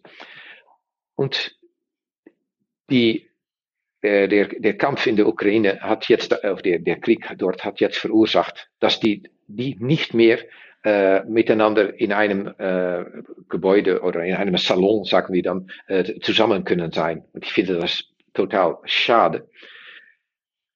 Und jetzt haben die, aber bestimmte Tänzerinnen mir, gefra mir gefragt, du musst einen Wahl machen zwischen die und die. Weil ich nicht mehr mit, äh, ich, ich, ich kann es nicht mehr akzeptieren, dass du befreundet bist oder dass du äh, sehr, äh, sagen wir, äh, intim tänzt mit äh, einer Frau, die, die Rusin ist und äh, dessen Vaterland, mein, mein Vaterland äh, angreift. Und jetzt habe ich, und dann kommen all die, die, die, die Bücher von John le Carré wieder zurück, denke, okay, jetzt muss ich ein Wahl machen. Und was mache ich jetzt? Ja, für mich ist das auch klar. Persönliche Loyalität ist äh, für mich wichtiger als, äh, als, als, als institutionelle Loyalität. Aber, das, aber wenn man da so konkret damit äh, wird äh, äh, ähm, konfrontiert. konfrontiert, ja, dann ist das doch schwieriger, als, als, ich, das immer, als ich das immer gedacht habe. Naja, das sind Bücher, also ja, Jolle Carré und, und die hat mir gedacht, doch, das gelernt, ja, jetzt. Anne, ganz klassisches Stilmittel. Wenn du jemanden interviewst, was passiert dann gerne? Und da kommt die Frage zurück. genau, die Gegenfrage und bitte. Also mich haben tatsächlich äh, meine Kinder- und Jugendbücher geprägt, weil mir das Lust gemacht hat, äh, selbst zu schreiben. Und zwar, meine Eltern haben ganz, ganz viel vorgelesen. Mein Papa war Deutschlehrer, meine Mutter Erzieherin. Also ich bin so ein richtiges äh, Pädagogenkind. Und bei uns äh, wurde ganz viel gelesen, ganz viel vorgelesen. Und ähm, tatsächlich haben mir die Bücher, also von Ottfried Preußler ganz viel gegeben, natürlich die kleine Hexe, kleiner Wassermann und so. Das sind diese Geborgenheit und diese Lust auf Sprache, die ich schon ganz, ganz früh hatte. Ähm, und das zweite waren dann die Enid Blyton Bücher, diese Abenteuer- und Freiheitsbücher und natürlich auch äh, wirklich, ich habe gerade überlegt, Pippi Langstrumpf, als der Thomas das sagte, das war für mich, ich bin ähm, sehr frei erzogen worden, was so meinen Willen anging, beziehungsweise äh, sehr selbstständig erzogen worden. Ähm, wir sind mit vier Kindern zu Hause groß geworden und äh, unsere Eltern haben sehr großen Wert auf Selbstständigkeit gelegt und äh, dieses selber entscheiden zu können, selber Konsequenzen ziehen zu müssen, auch daraus, was Pipi Langstrumpf auch erlebt hat. Ich glaube, das sind so drei Kinderbücher, die mich geprägt haben und dann noch ein Jugendbuch, ähm, wo ich immer heute noch wieder dran denke. Und zwar ist es von Ursula Wölfel, ein Haus für alle. Das spielt, im, ich weiß nicht, ob ihr das kennt, das spielt im äh, Dritten Reich und ist ein ähm, behindertes Kind, äh, was dann versteckt werden muss ähm, aufgrund ja, der Euthanasie und ähm, wie die Familie zusammenhält und versucht, diesen Robbie, dieses Kind äh, zu schützen. Das äh, war auch ein Buch, was ich mal von meinen Eltern zu irgendeinem Geburtstag geschenkt bekommen habe. Und das muss ich sagen, das sind so meine Kinder- und Jugendbucherinnerungen, die mich geprägt haben. Also ich würde jetzt nicht sagen, dass es die Bücher sind, die ich äh, jetzt äh, als Erwachsene noch lesen würde, aber immer mal wieder reingucken würde, weil die so einen zurückbringen auf das erstens, was mich dann dazu gebracht hat, selber auch gerne mit Sprache umzugehen.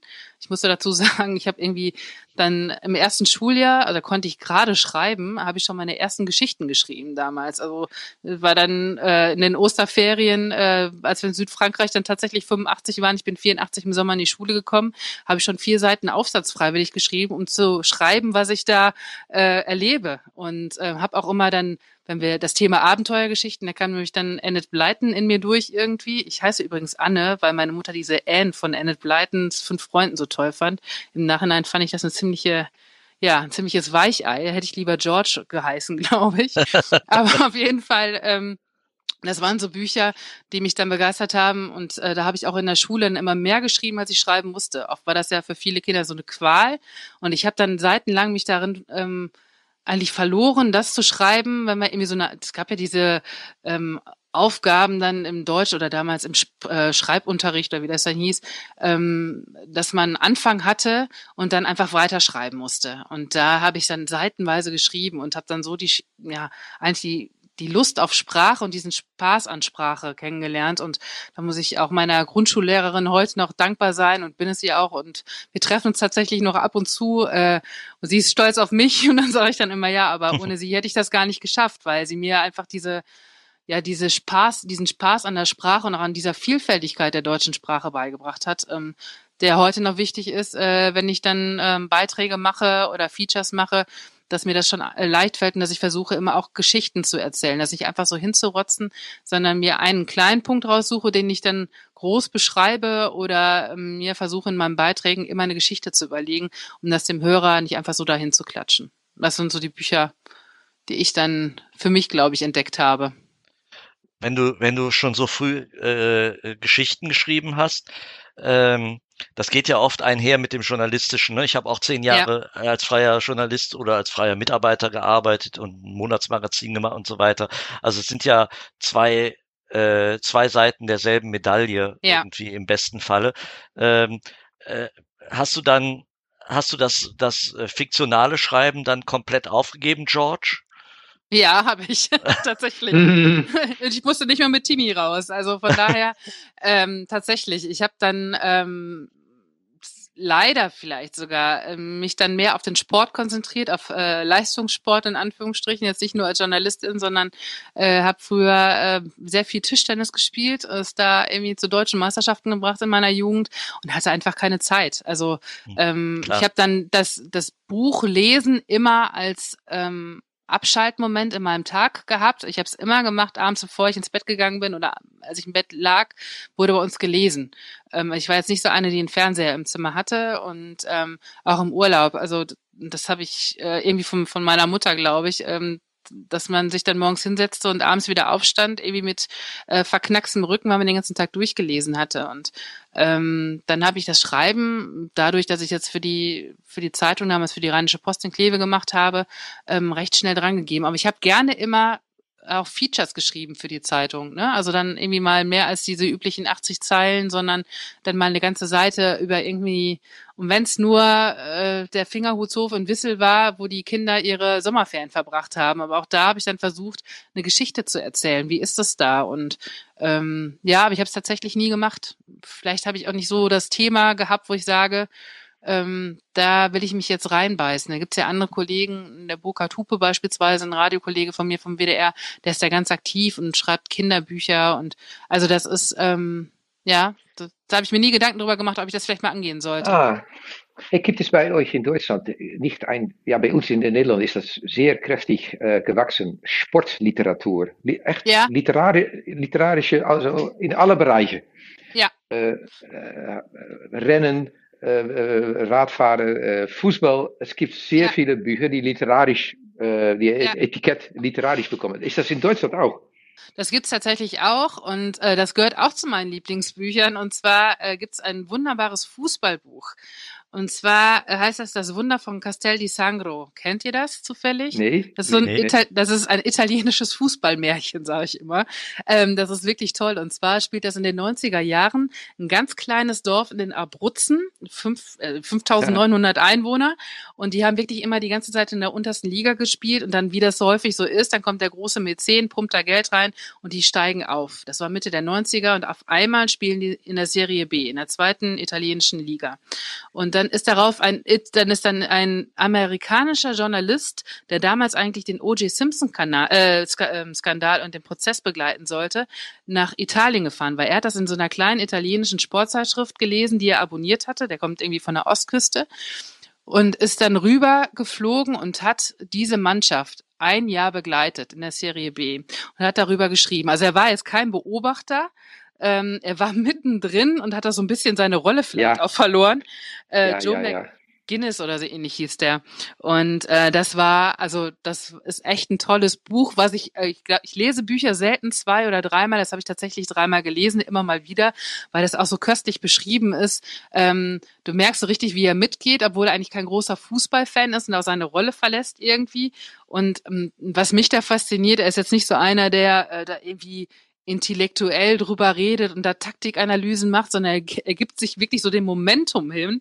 Und Ja. äh, das äh, finde ich echt ganz toll beschrieben und äh, dann auch nachher, was dann noch kommt, da wird noch ein Spiel verschoben und äh, er schreibt das dann in seinem Buch und das hat tatsächlich nachher noch große Wellen geschlagen, dass dieser reiche Mäzen dieses Buch in Amerika verbieten lassen wollte.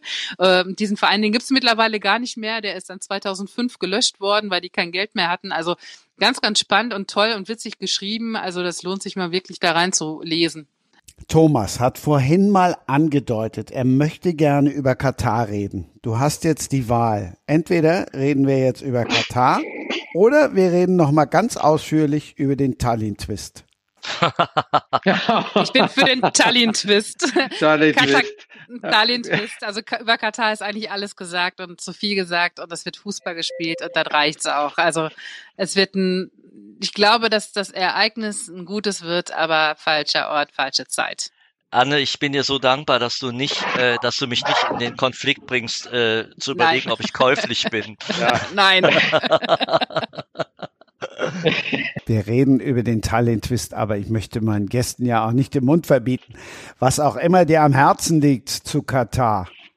Vor Nein, nein, das ist ja, ist, vergiss es. Also es ist gegen, ich, ich, ich fand es interessant eben, weil Anne dahin fährt und äh, und du warst ja auch schon in Peking Ja. und äh, ich stelle mir das, ich stelle mir das äh, äh, als Erlebnis auch in dieser ganzen beschränkt, in diesem ganzen beschränkt werden schon sehr spannend vor. Das war mein mein Punkt eigentlich. Also, Ja, also von, ich, von Peking aus kann ich sagen, das waren die anstrengendsten drei Wochen, die ich beim Arbeiten je hatte für den Kopf. Tatsächlich hat der Job total viel Spaß gemacht, aber dieses eingesperrt zu sein, du läufst an den Gittern vorbei und du weißt, da drüben ist ein ganz wunderbares Land, also gesehen jetzt vom Regime, wunderbares Land, wunderbare Menschen und du darfst nicht dahin. Ähm, es ist alles gefiltert. Du hast eigentlich nicht die Wahrheit. Also ich habe mich nachher gefragt, wie ist China eigentlich wirklich?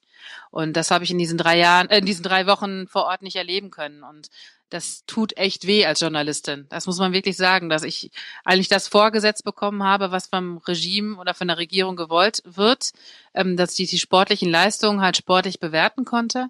Aber alles, was es ausmacht, vor Ort zu sein, nicht so beschreiben konnte, wie ich es beispielsweise 2014 in Rio machen konnte, bei dieser wunderbaren Fußball-Weltmeisterschaft, die ja natürlich auch ihre Probleme hatte. Oder 2018 in Russland gab es auch jede Menge Probleme. Ähm, die haben wir natürlich auch alle gesehen bzw. berichten können. Frei, mehr oder weniger frei, würde ich sagen, ja, aber das ist in Peking nicht möglich gewesen. Und ich glaube, dass das leider auch in Katar nicht möglich sein wird. Und ähm, von daher können wir den Haken dran machen. Wir können über Tallinn reden. Eine wunderbare Stadt, in der ich auch mit der Nationalmannschaft schon war und gerne noch zwei Tage dran gehängt hätte, ähm, was dann aber nicht ging, weil es eine wunderschöne Stadt ist. Also wirklich, die hat Ja. mich fasziniert, diese Stadt. Ja, und auch äh, natürlich ein, das war natürlich auch so ein Aspekt, dass, dass es eine, eine Form von mythischem Ort ist. Ne? Ja. Also äh, egal wen du ansprichst, äh, die, viel, viele Menschen waren ja noch nicht da und die sagen dann, ah ja, nach Tallinn, da wollte ich auch immer mal. Und das war, die Stadt wurde eigentlich immer größer in, in unserem, äh, vor unserem inneren Auge. Und, äh, und du hast vollkommen richtig gesagt, das ist ja eine wunderbare Stadt, aber sie ist natürlich eigentlich auch ein Dorf. Und, Ja, äh, total. äh, und ne, ich glaube, es sind 400.000 Einwohner, Ja. die die Stadt hat. Und, äh, und äh, natürlich die Altstadt äh, äh, ist, ist ja extremst Ist pittoresk. Ne? Ja. Und für uns dann aber eben ähm, super interessant, auch diese, diese politischen Konflikte, respektive wie haben die die teilweise gelöst äh, äh, mit, der, mit der russischen Minderheit. Ähm, das sind ja, ich glaube, es ist 1,2 Millionen Menschen. Und davon sind 400.000 russischsprachig. Ähm, und da gab es ja ganz viele Konflikte, weil ich meine, dieses Land ist hin und her geworfen worden und äh, besetzt worden von unterschiedlichsten Nationen, natürlich von den Deutschen, äh, aber eben lange, lange Zeit auch von der Sowjetunion. Und ähm, so ein kleines Volk, das eh ein Problem hat, seine Kultur zu bewahren Ja. und nicht aufgesogen zu werden, dass dann natürlich auch so eine Gegenseit, also so eine gegenläufige Entwicklung von äh, Nationalismus auch erfährt mit Ausgrenzung und so weiter. Und äh, und das fand, fanden wir interessant zu sehen. Da sind zum ersten Mal jetzt äh, auch äh, rechts äh, rechtspopulistische Nationalisten in der Regierung. Ähm, und eigentlich spielen die unfreiwillig äh, Leuten wie Putin in die Hände, weil die mit ihrer EU-Skepsis und ihrer fast EU-Feindschaft äh, ähm, äh, Europa, wie es sein könnte, äh, zerstören. Ne? Und äh, und äh, äh, und auseinanderreißen und äh, und das war was was äh, Jacques und mich da sehr beschäftigt hat, als wir da waren. Ja, es gibt natürlich auch eine Sehnsucht nach ein, ein, eine Verbindung, als die, die, man, die, die, die, die für uns selbstverständlich ist. Wir, ihr seid Deutsche, wir sind Niederländer, wir haben eine Identität. Die haben die nicht so leicht. Äh, Die sind in den letzten Jahrhunderten von allen Ländern darum äh, äh, be- besetzt geworden. Also die haben nicht selbst etwas können entwickeln als Identität. Und jetzt kommen die Rechtssozialisten und die, ja, die versprechen dann, hey, äh, ja, wir, wir, wir sind zusammen, wir sind ein Stamm sozusagen. Und ja, und wir, äh, wir, wir äh, richten uns, wir, wir, wir, wir wehren uns gegen alle Ausländer, also auch gegen die, gegen die EU. Und das finden wir dann ja so, ja, natürlich muss man äh, eigene Identität nicht vernachlässigen, aber wir sind als Europa viel stärker gegen, ja, gegen Diktaturen als, als jedes einzelne Land. Und das haben die äh, natürlich auch erlebt in den letzten Jahrhunderten. Habt ihr denn das Gefühl gehabt, dass das alle Altersschichten betrifft, dieses Thema in der äh, in Tallinn? Oder Na, ähm, hm. eher die Älteren, eher die Jüngeren? Ja. Ähm, Ja, es gibt, es gibt, äh, äh, also wir haben natürlich, wir waren, wir waren äh, quasi zwei Wochen vor dem ersten Lockdown, sind wir Mhm. noch schnell dahin geflogen, weil wir äh, nicht weil wir den Lockdown ahnten, sondern weil wir äh, begriffen hatten, die Geschichte soll im Winter spielen. Und es war, es war Februar und äh, Jacques und ich haben gesagt, komm, wir buchen den nächsten Flug, wir fliegen dahin, wir müssen so ein Input haben. Und also in vier Tagen, wir haben mit der deutschen Botschafterin gesprochen, wir haben mit dem Goethe-Institutsleiter gesprochen, wir sind in der Stadt rumgerannt, haben auch das einmal mit der Kellnerin gesprochen und so. Das ist natürlich ein Einstieg. Und danach haben wir weiter äh, viel weiter recherchiert äh, und dann zwangsläufig, wir wollten eigentlich nochmal hinfliegen, aber zwangsläufig äh, viel übers Internet und, und auch Bücher gelesen. Und man muss sagen, dass die in der jungen Generation vermischen sich diese Unterschiede auch. Das, das spielt nicht mehr so eine große Rolle, dass die, äh, wer jetzt aus einer russischsprachigen Familie kommt und wer aus einer estnischsprachigen Familie kommt. Da gibt's ja auch eine junge Start-up-Szene und Ja, so weiter. genau, die bewegt was, genau, die bewegt was ganz anderes. Aber die Gefahr ist natürlich, wenn solche Konflikte wieder geschürt werden, dann wird eigentlich dieses, dieses äh, schöne Pflänzchen, was da entsteht, auch wieder in Gefahr gebracht.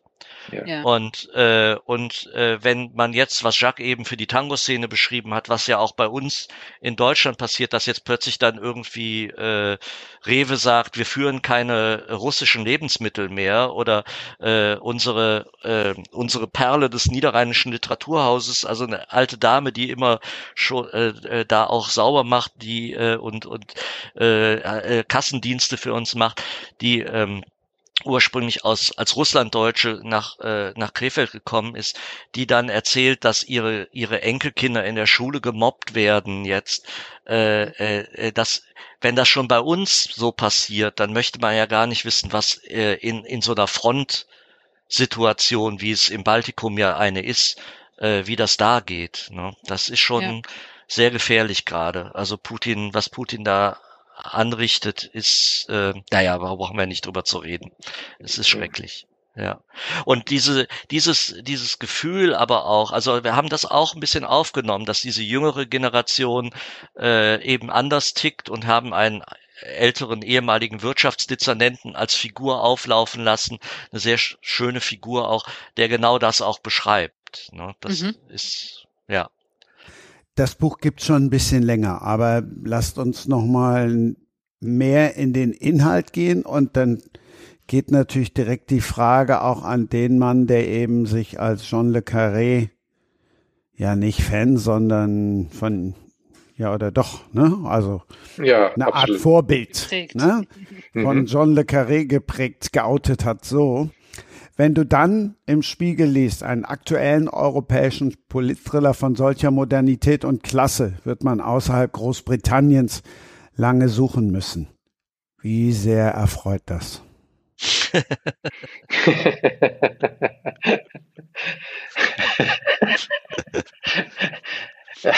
Sehr. Kann man mitnehmen, Jacques, oder? ja, das kann, äh, ja, ja.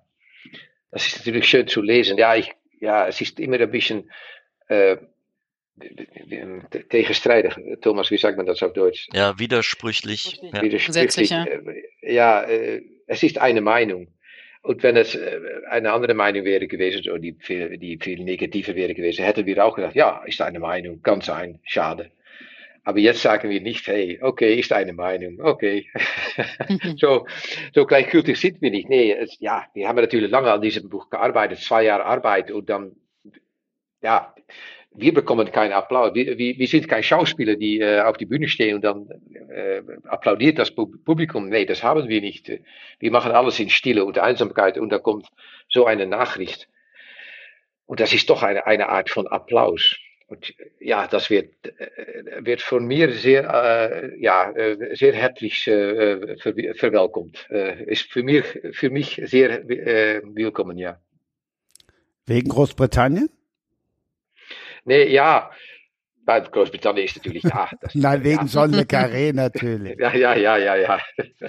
Also nachdem wir die, die Cannabis Connection geschrieben haben, äh, in der es um die Legalisierung von Cannabis geht äh, in Deutschland, was ja jetzt quasi in den nächsten Monaten sich äh, ja auch entwickeln soll. Und wir können den Ort, den zuständigen Staatssekretärinnen und Staatssekretär nur empfehlen, den Roman zu lesen, damit sie wissen, was auf sie zukommt.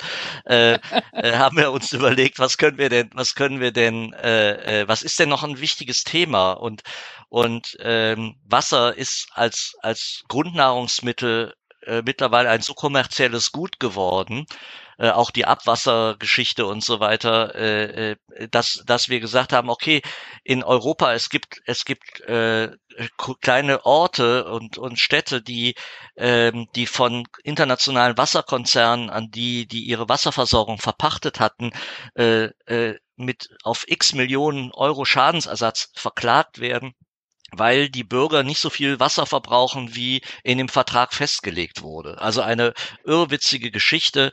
Äh, Städte wie Rom und Berlin haben sich quasi die, die, äh, haben die Betriebe auch auf Bürgerbegehren oft hin zurückgekauft. Und also das war so ein Thema, das interessierte uns. Und als wir dann eben ähm, äh, nach Tallinn äh, flogen, weil Tallinn tatsächlich auch auf 90 Millionen Euro Schadensersatz verklagt worden war. Das war so der Zusammenhang nochmal äh, da kam noch mal das andere Thema mit mit mit Russland und äh, und äh, und dem Nationalismus und so weiter auf.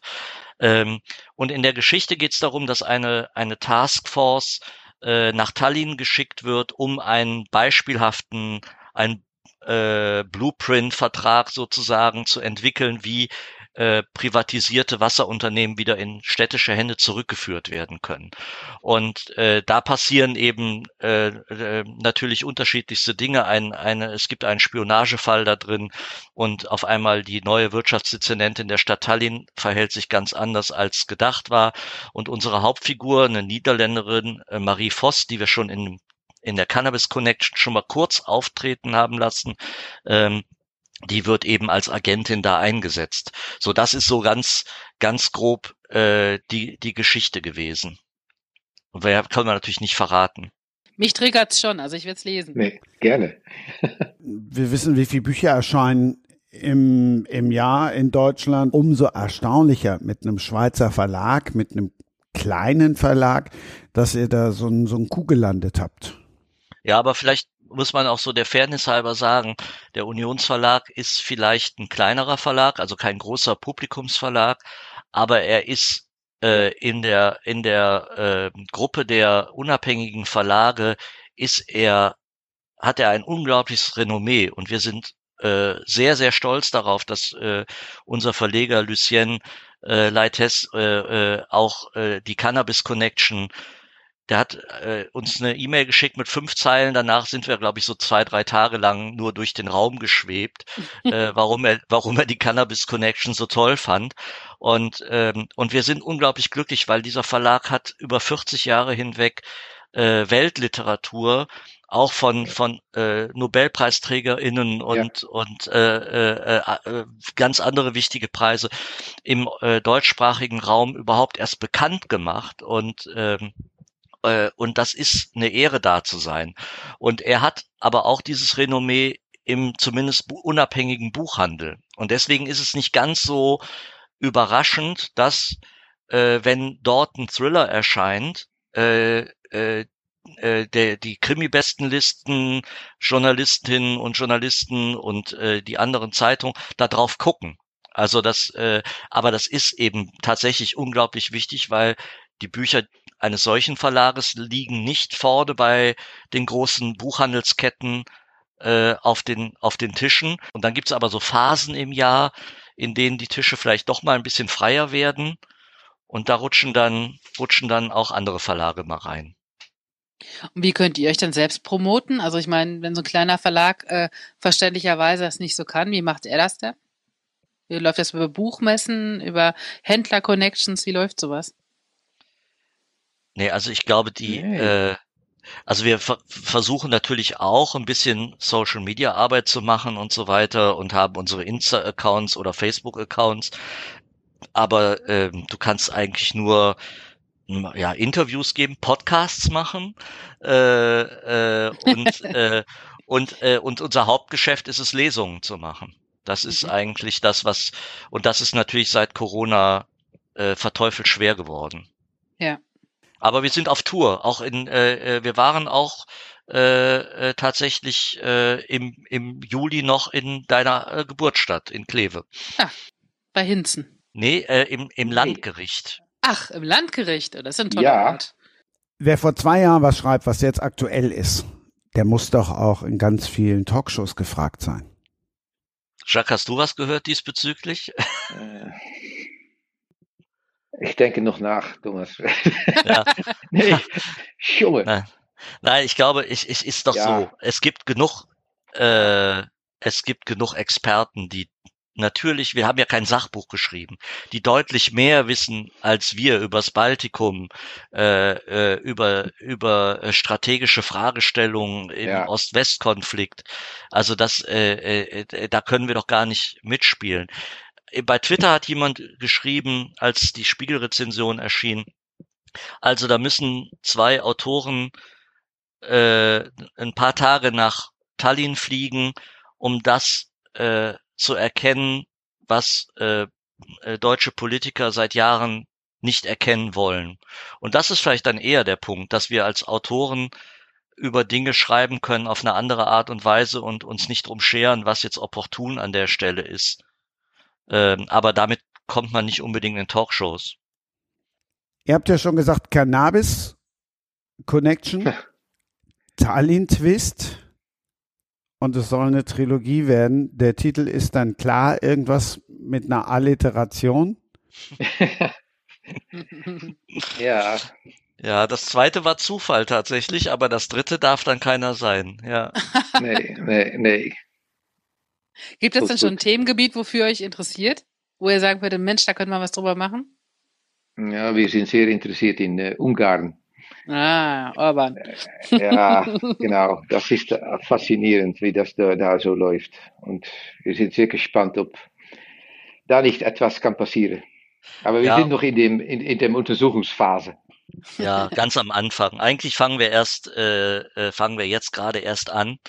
Und ähm, äh, das Einzige, was wir wissen, ist, also wir, nachdem äh, die Marie Voss ist eine Figur, die äh, die offenbar geliebt wird. Und wir hatten die im ersten Roman als Nebenfigur und wir hatten so ursprünglich gedacht, okay, dann nehmen wir im dritten Roman wieder eine Nebenfigur aus dem zweiten Roman, so als das als als Prinzip. Das werden wir auch also höchstwahrscheinlich tun, aber Marie Voss wird wieder eine ganz wichtige Rolle spielen. Ja. Und eigentlich geht es ja neben diesem gesellschaftsrelevanten Thema geht's immer um um Menschen und diese Marie Voss ist eine super spannende Figur, weil sie fällt, also sie ist keine Mega-Agentin am Anfang. Sie wird eigentlich in diesen Job so ein bisschen reingeworfen. Sie ist eine, eine Anfang 40, eine Frau mit sehr viel Lebenserfahrung und mit sehr viel beruflicher Erfahrung auch, aber eben nicht als Agentin in dem Sinne. Und wie geht das dann ein paar Jahre später weiter mit ihr? Also sie hat diese Kompetenzen sich natürlich jetzt mittlerweile dann drauf geschafft. Und mhm. äh, wie sie dann wird, das reizt uns jetzt total, äh, darüber nachzudenken und sie dann nochmal in einen ganz entscheidenden Kampf zu führen. Hört sich sehr spannend an. Ich bin gespannt. Finde ich auch. Ja. Klingt gut. Vor allen Dingen, weil ja gerade auch Frauen funktionieren doch in Thrillern immer. Wir sind so böse. Weil, weil Frauen auch, auch Thriller lesen. Das stimmt. Ja, ja genau. Ja. Das ist wirklich so. Der, der, deshalb ist, der, ist in der niederländischen Krimi-Welt, äh, die wird von 10 oder 15 Frauen beherrscht. Also großartig. Eigentlich bin ich ein Krimi-Flüchtling in Deutschland. Schöne Bezeichnung. So, und wenn ihr jetzt noch erzählt, dass ihr mit dem Wohnwagen dann nach Ungarn fahrt, dann haben wir einen wunderbaren Bogen. ja, okay, sehen wir uns da. wenn, wenn, wenn Anne uns ihren ihren äh, äh, Kali-Götter haben. Kali, Kali leiht, dann äh, dann machen wir das auch. Also, also ich habe neue Matratzen extra reingelegt, die sind super. Hab ich jetzt Nur für Wochenende uns? Drauf jetzt? Nee, nee, nee, nee. habe ich am Wochenende drauf geschlafen, also man kann jetzt wieder gut drin schlafen. Sonst war es ein bisschen okay. hart zuletzt. Okay, wir Aber kommen drauf zurück. Gerne. Besprechen wir. An einem komme ich jetzt trotzdem nicht vorbei. Also den muss ich jetzt, ich weiß noch nicht, ob ich ihn drin lasse oder nicht, aber das fand ich so geil auch in der Vorbereitung. Ich sage nur einen Namen, Walter Sparbier. ja, mein allererster Roman äh, äh, ist äh, die Lebensgeschichte, die die, die erfundene Lebensgeschichte des Fernsehpostboten Walter Sparbier, die sich um seine, um die gut recherchierte, echte Fernsehgeschichte des Walter Sparbier rankt. Und die Geschichte ist einfach dadurch entstanden, dass wir als junge Menschen in den äh, äh, späten 80ern, Anfang 90ern den immer als so ein trauriges Würstchen erlebt haben in, in, äh, bei, bei Wim Tölke, wo er dann in historische Uniformen gezwängt wurde und die Glückszahlen vorlesen musste. Und er war schon so alt und gebrechlich und krächzte eigentlich nur noch. Und, und dieser joviale Wim Tölke, man hätte kotzen können. Und, äh, und, äh, und Wim Tölke hat ihm in seiner, in seiner Autobiografie obwohl er ihm wirklich viel verdankt, äh, finde ich, äh, äh, nicht mehr als vier Zeilen gewidmet. Und diese vier Zeilen sagen, bei mir hat er eine größere Karriere gemacht als bei Kuhlenkampf, der ihn, äh, als bei Frankenfeld, der ihn damals entdeckt hatte. Und ähm, dann habe ich eine Kurzgeschichte geschrieben, die hieß Sparbier bricht aus, wo er in so einen Amoklauf im Fernsehstudio loslegt und äh, dann tauchte plötzlich Stalingrad auf und seine Frau Lisbeth und dann habe ich mir gedacht, was war das denn? und ich musste, es gab niemand, der mir das erzählen konnte, also habe ich diesen Roman geschrieben in fast jugendlicher Hybris von 1931 bis 1977 spielt oder 79 spielt auf 150 Seiten. Äh, und das ist immer noch ein sehr, sehr schönes Buch. Ja. So, Leider vergriffen. Jetzt haben wir einen wunderbaren Bogen geschaffen, weil wer mal googelt oder auch bei YouTube irgendwie mal nachguckt, wie Wim Töcke sich über Frauen im Fußball geäußert hat, der weiß, zum Glück sind diese Zeiten vorbei. Auch deshalb oh ja. und auch ja. dafür ein großes Dankeschön an Arne van Eickels. Gerne, es hat großen Spaß gemacht. Und natürlich an euch beide. Ihr streitet euch wahrscheinlich nicht mal, wenn es um Fußball geht. ja, wir klammern das Thema lieber aus. Aber ich möchte auch sagen, es war total super. Mir hat super Spaß gemacht hier. Ja, ja Jacques. Ja, ja, ich. Äh, zwei, ja, ein, zwei ein, Jungen. Ah, zwei ja, ein. Zwei, ach, Junge, damals warst du doch nicht geboren.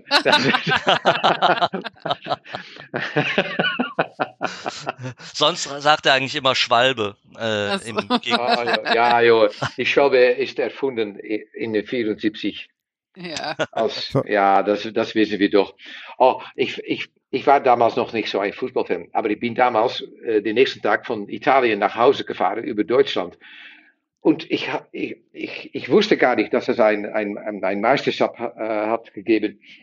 Und immer wieder die Deutschen, die äh, mit rechts zwei Finger und links ein Finger äh, in die Luft äh, äh, äh, zeigten. Als ich vorbei äh, bin, ich habe das bis, bis, bis, Hamburg, ja, nee, bis, äh, bis Frankfurt habe ich das nicht verstanden. Warum machen die diese, diese fremde Cruise zu mir? und dann später habe ich, dann habe ich entdeckt, oh Scheiße, es war 2 zu 1. Ah, ja. Guck mal, jetzt haben wir dann doch, doch noch einen Bogen geschaffen, als Jacques im Wohnwagen nach Hause fuhr und sie ihm alle das 2-1 2 zu 1.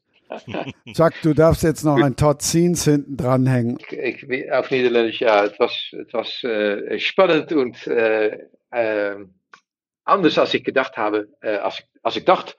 Het was veel uh, leuker dan ik had gedacht en het was ook veel uh, spannender dan ik had gedacht. En voor een crimiautor is spanning natuurlijk een levensvoorwaarde. Dankjewel. ja, bedankt. Das war Sprenger spricht. Hashtag Books and Sports.